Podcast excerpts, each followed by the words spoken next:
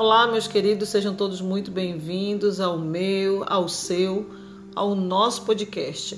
Eu sou Adrelene de Carvalho e hoje estamos aqui para mais uma leitura da Palavra de Deus. O livro que vamos ler hoje é o livro de Marcos, é a continuidade, né? Onde nós paramos.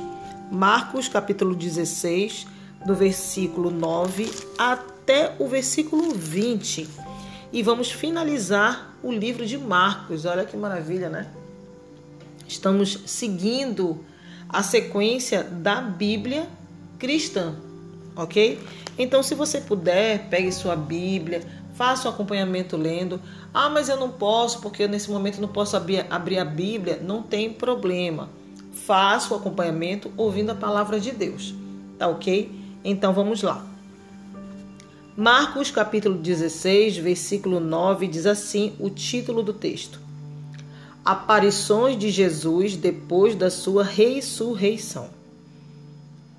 E Jesus, tendo ressuscitado na manhã do primeiro dia da semana, apareceu primeiramente a Maria Madalena, da qual tinha expulsado sete demônios.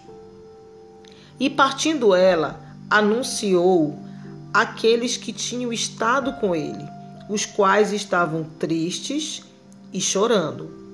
E ouvindo eles que Jesus vivia e que tinha sido visto por ela, não o creram. E depois manifestou-se em outra forma a dois deles que iam de caminho para o campo. E indo estes, anunciaram-no aos outros, mas nem ainda estes creram. Finalmente apareceu aos doze, aos onze, desculpa. Estando eles assentados juntamente, e lançou-lhes em rosto a sua incredulidade e dureza de coração, por não haverem crido nos que tinham visto já ressuscitado. E disse-lhes: Ide por todo mundo, pregai o evangelho a toda criatura. Quem crer e for batizado será salvo, mas quem não crer será condenado. E estes sinais seguirão aos que crerem. Em meu nome expulsarão demônios, falarão novas línguas, pegarão nas serpentes e se beberem, se beberem alguma coisa mortífera, não lhes fará dano algum. E imporão as mãos sobre os enfermos e os curarão. Ora, o Senhor, depois de lhes ter falado, foi recebido no céu e assentou-se à direita de Deus.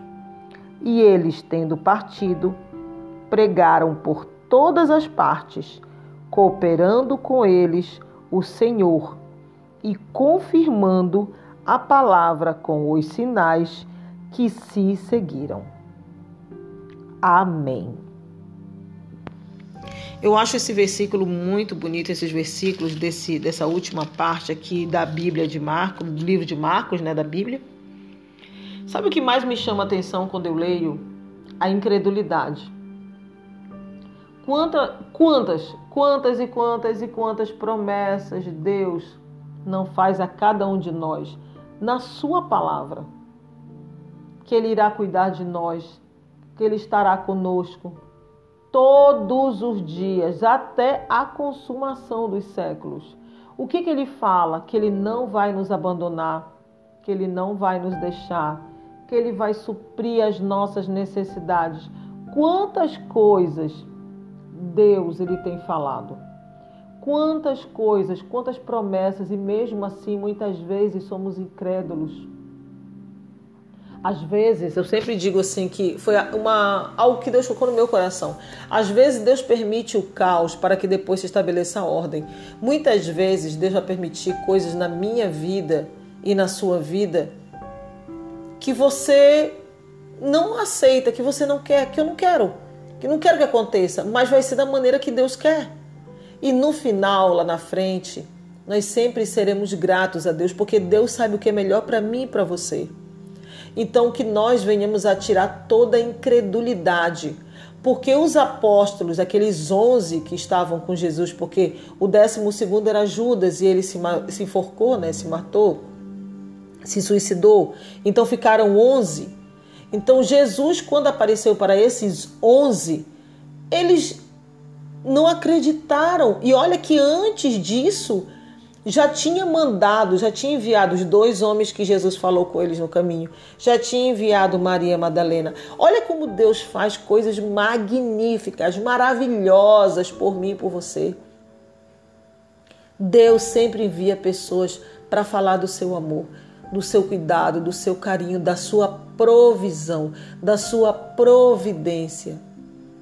Deus nunca desampara os seus filhos. Jesus não desamparou os apóstolos. Jesus não nos desamparou, ele permanece até hoje, cuidando de nós, intercedendo junto ao Pai, e ele deixou o consolador, o Espírito Santo. Nós não estamos sozinhos.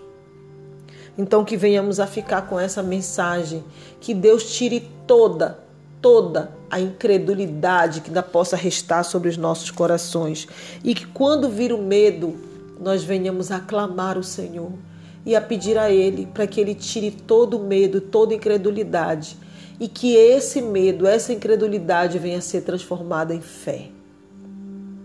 Peço que você feche seus olhos e oremos juntos.